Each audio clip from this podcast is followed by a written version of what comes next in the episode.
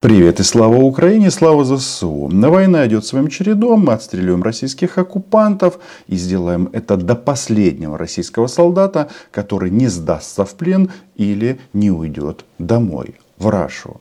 Еще ждем поставки патриотов, ждем поставки зенитно-ракетных комплексов «Мамба» от итальянцев и французов. Но на этом фоне, чем дальше, тем больше появляется сообщений о том, что удается провести обмены военнопленными. И наши парни, вернувшись из российского плена, ну кто они? Конечно же герои. И вернувшись домой, их всячески поддерживает государство. Журналисты не дают им прохода, спрашивают, что, как, как было. И возникает вопрос, а что происходит с российскими гражданами, которые были в украинском плену. И вот телеканал Лабетнанги ТВ записал интервью с одним из таких товарищей, который побывал в Украине и не умер. Время рождает своих героев. Одним из таких можно назвать Михаила Радыгина. Сын военного, капитан в отставке, за плечами которого служба в уголовно-исполнительной системе и госавтоинспекции. Он долго не раздумывал, отправиться в зону СВО или нет. Ушел по контракту – их подразделение в первые же дни попало под обстрел противника. Сразу хочется обратить внимание на слова этой якобы журналистки, потому что ее превью к этому интервью не имеет ничего общего с тем, что сказал непосредственно вот этот вот товарищ Р Радыгин. Самое важное, мы понимаем, мы услышали, что этот парень а, служил в уголовно исправительных а, учреждениях, то есть в тюрьмах. Почему это важно? Потому что это же Лабетнанги, это за полярным кругом, это там, за Салихардом. Я там был, мы ездили к колонии, где сидел Олег Сенцов, наш украинский военнослужащий, который несет российским оккупантам то, что они заслужили. Но как она, как она это подает? Они попали под обстрел. Приехали в другую страну убивать людей и попали под обстрел. Но да, я чувствую, что мы нашли еще одно подтверждение нацизма в Украине. Только кто его принес. Ранение и превозмогая боль, Михаил несколько часов нес на себе товарища, постоянно теряющего сознание. Затем их схватили украинские военные. Сегодня мы встретились с Михаилом, который вернулся домой, мужественно пройдя через ужасы плена.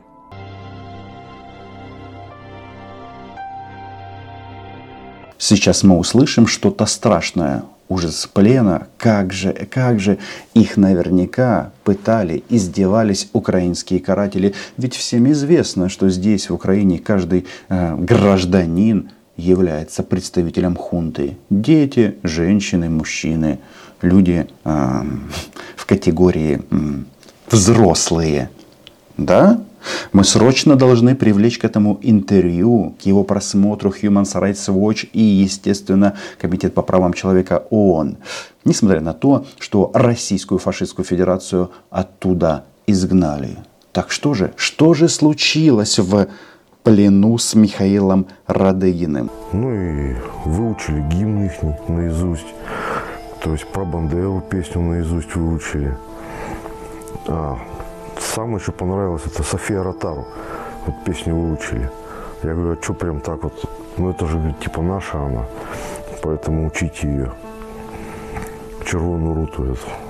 Там постоянно приезжают. Если вы считаете, что в а, репертуар для обязательного изучения российскими военнопленными должна быть включена еще песня «Червона Колына», подписывайтесь на мой YouTube канал. Здесь мы называем вещи своими именами, но судя по всему, если учесть, что гимн Украины, что там еще, песня про Степана Андреевича Бандеру – и Червонарута, этот парень, скорее всего, плохо учился. Но тем не менее он нам поведал, как страшно было в украинском плену. И смотрим на этого парня, всего на его кругленькое э, лицо, хотел сказать слово на букву Е, и сравниваем его с Михаилом Диановым, который был обменен, э, обменен после плена в Мариуполе. Как говорится, две большие разницы. Кстати, у Михаила Дианова все более-менее. Ему сделали в США операцию, и врачи обещают, что э, функции руки будут полностью восстановлены. Но вернемся к нашему, нашему герою.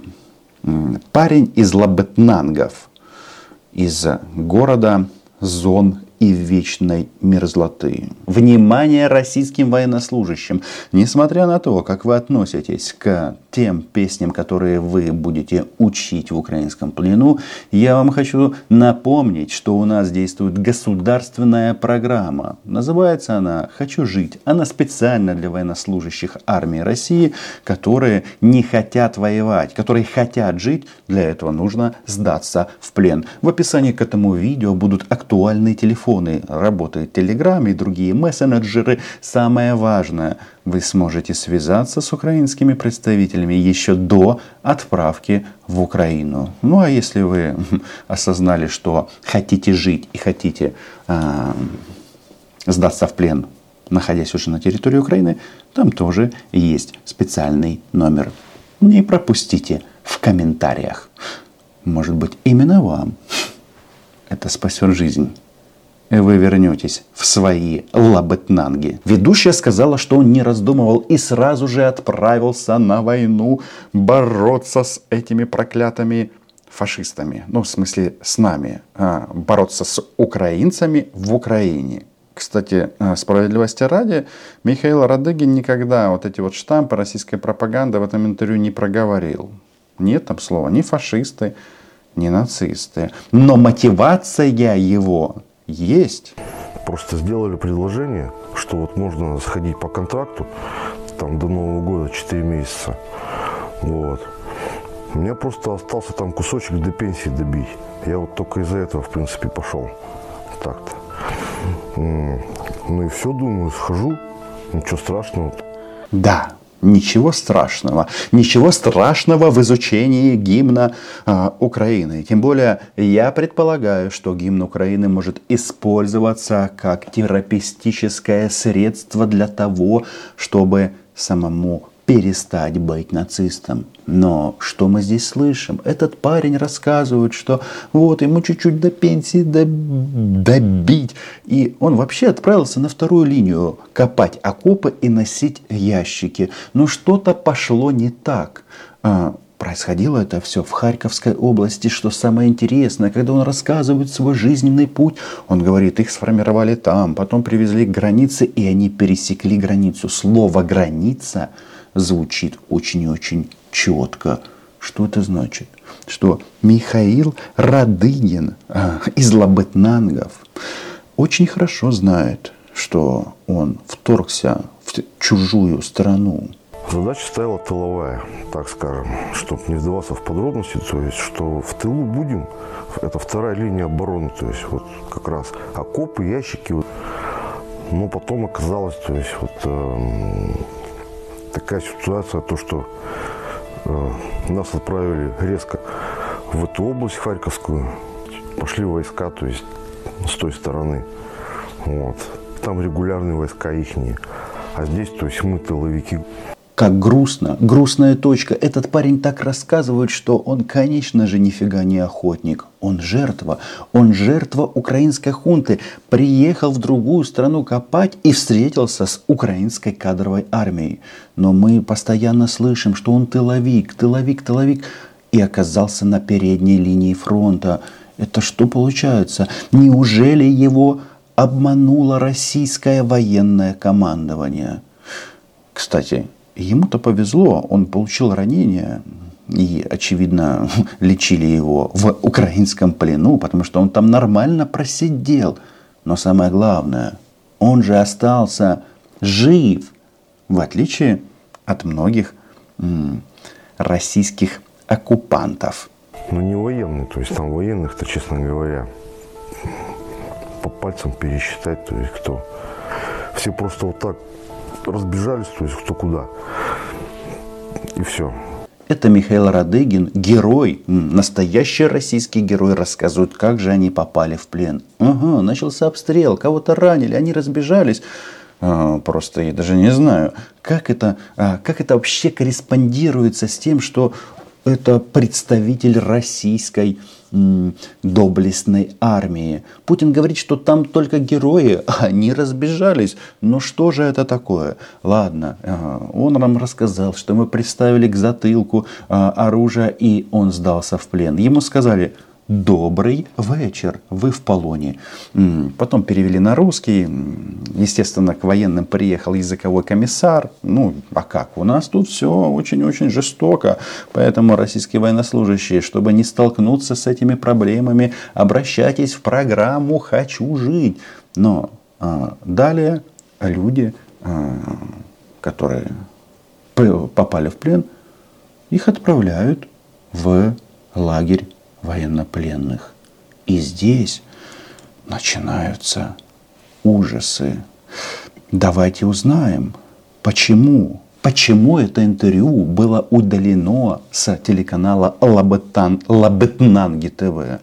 Что же он там такое сказал? Неужели, неужели их заставляют не только учить червону руту? Или ничего, то есть нормальное отношение было ну, регулярных войск, то есть которые вот нас в плен взяли, везли уже вот под Львов в этот лагерь.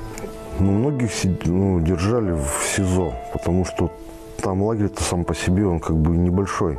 Он там рассчитан на 300 человек вот, всего лишь. То есть у вас там было 300 человек? Не, у нас меньше было, там 150, наверное, вот так вот. Там, получается, как бы сами себе готовили, но там по сравнению вот с этими изоляторами, понятно, то есть тут кормили вообще, ну, если там взять и здесь, разница большая в плане рациона. Тут одна картошка была, и вот такой там кусочек, какой-нибудь рыбки там положат, то есть вот, и все, одна картошка.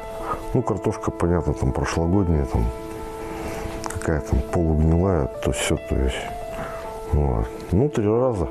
Э, распорядок армейский.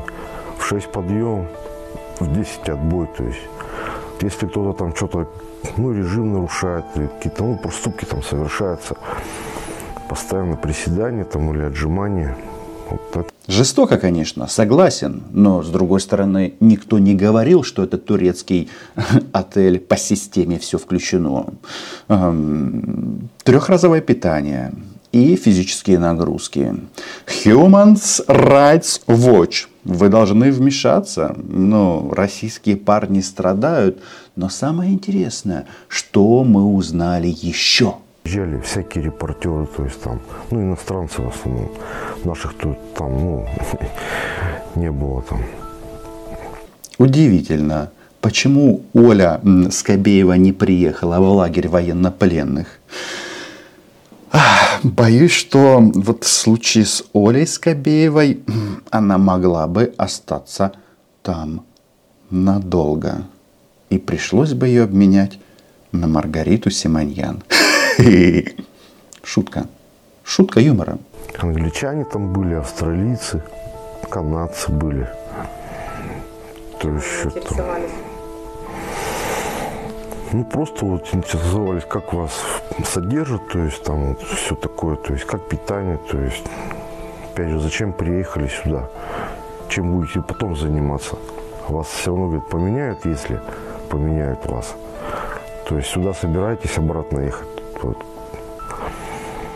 А Михаил Радыгин, кстати, в этом интервью так и не ответил. Есть ли еще какая-то причина его приезда на войну в Украину, то есть желание убивать и грабить, кроме как добить до пенсии. Как, э, собственно говоря, не ясно, чем он будет заниматься теперь. Возьмут ли его слово снова в колонию Лабетнанги?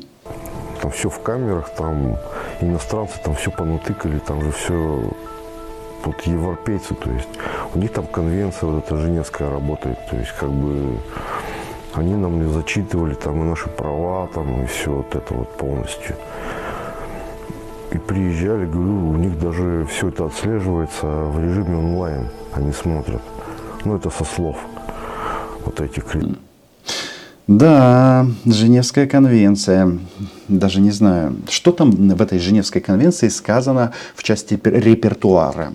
Предполагает ли Женевская конвенция изучение на память гимна Украины? Я думаю, что вот эти вещи должны быть подлинны, под, подняты не бензей на ближайшем заседании Совета Безопасности ООН. Нет ли нарушений, но в любом случае, слушайте, этим парням, которые приехали сюда убивать, зачитывают их права. Боже ты мой. Ну, наверное, это, это реклама программы «Хочу жить» для сдачи в плен украинской армии. Кто-то подумает.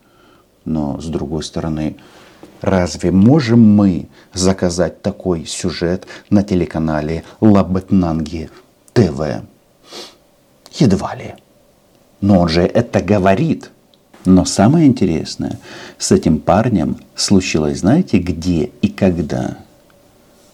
Когда его обменяли. Там цивильный автобус посадили, там мешки на голову одели черные, замотали, то есть также руки завязали, все, что... Ну да. Ну, видать, и наши тоже так делают, что чтоб не было видно. Я так понял. Хотя все знают, где, то есть там обмены происходят. Они все в одном месте, то есть там. Ну, процедура такая. Потом, когда приезжаешь уже в Москве, то есть там сразу и медики, и психологи, многие, то есть там не спали.